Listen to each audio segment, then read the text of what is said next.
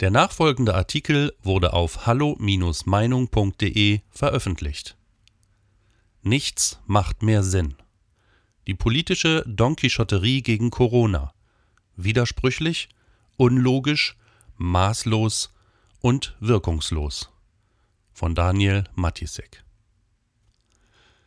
Alle Maßnahmen der Politik seit Ausbruch dieser zweiten Welle dienen vorgeblich ja dem Zweck, die infizierten Zahlen Richtung Null zu drücken.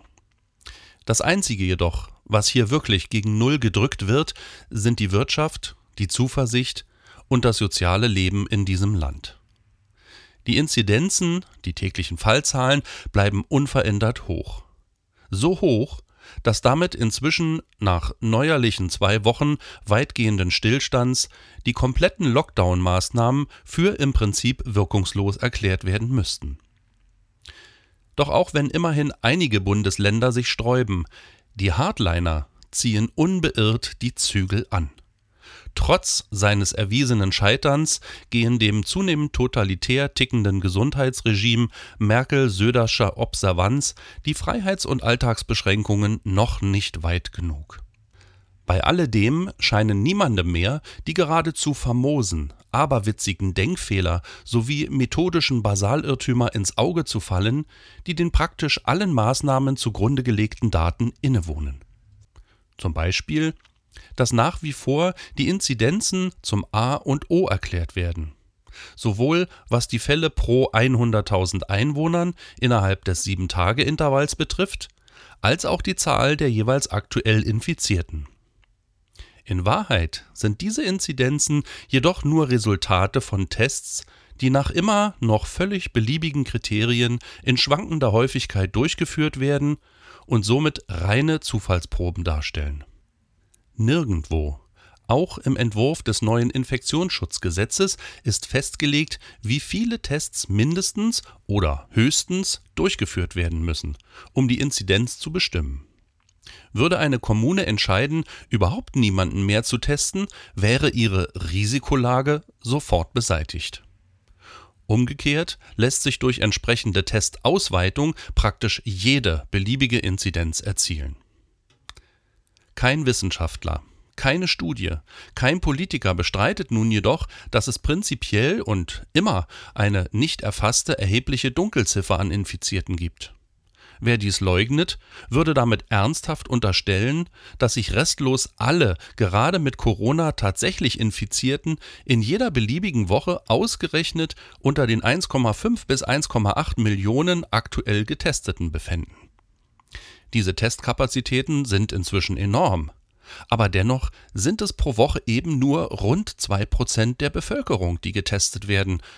Und dass alle aktuellen Corona-Fälle in Deutschland ausgerechnet in dieser 2%-Probe stecken, wäre schon in Anbetracht der immer noch überwiegend anlasslos durchgeführten Tests absurd anzunehmen.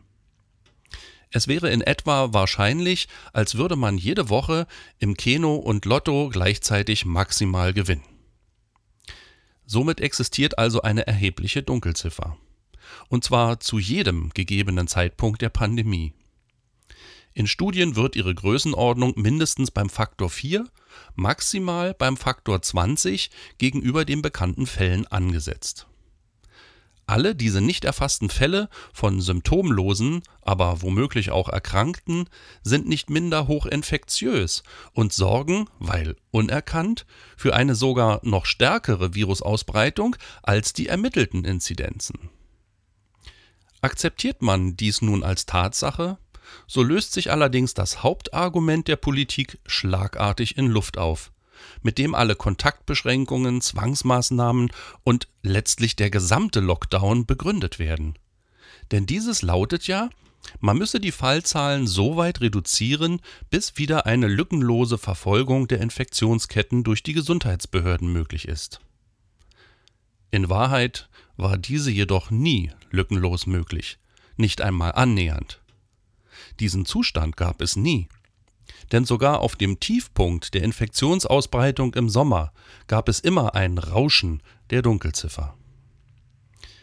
Nur dann, wenn man hypothetisch an jedem einzelnen Tag jeden einzelnen Deutschen neu testen würde, könnte man aus Inzidenzen und deren Veränderungen zuverlässige Schlüsse ziehen. Weil dies nicht möglich ist und der Großteil des Infektionsgeschehens zwangsläufig immer unbemerkt stattfindet, ist dann auch die Grundannahme der Eindämmungspolitik hinfällig. Mehr noch, die Politik hat damit auch überhaupt keinen Einfluss darauf, ob und wie sehr das Gesundheitssystem be- oder überlastet wird, bis hin zu einem angeblich systemischen Zusammenbruch oder eben nicht, von dem wir trotz Rekordzahlen weit entfernt sind, vergleicht man die Belegungssituation der Kliniken mit jener der Vorjahre. Ganz unabhängig von der hier einmal außen vorgelassenen Testungenauigkeit ist also schon der Zweck hinfällig, der die verheerenden Mittel heiligen soll. Von der Zerrüttung von Freundschaften und Sozialkontakten über die Inkaufnahme unzähliger Toter durch Kollateralschäden bis hin zur Exekution ganzer Branchen. Übrigens, wenn es stimmt, dass Corona an die Stelle der jährlichen saisonalen Grippe getreten ist, die 2020 erstmals seit Beginn der Aufzeichnungen überhaupt keine Rolle mehr spielt, und zwar weder in den Fallstatistiken des RKI noch der WHO 2020, dann erklärt sich auch, warum alle politischen Eindämmungsmaßnahmen anscheinend so gar keinen Einfluss auf die Infektionsdynamik haben. In diesem Fall handelte es sich nämlich um nichts anderes als das natürliche, schon immer dagewesene Erkältungsgeschehen, das sich in diesem Jahr dann eben in Form von Corona manifestiert. Seit jeher setzt sich das, was wir unter der saisonalen Grippe oder Influenzaepidemie verstehen, aus einem Mix unterschiedlicher Virenstämme zusammen. Vor allem Influenza A und seltener auch Influenza B aber eben auch verschiedenen Coronaviren, weshalb auch die jährliche Schutzimpfung stets neu angepasst und abgemischt werden muss. SARS-CoV-2 wäre in diesem Fall das dominierende Virus der aktuellen Grippewelle.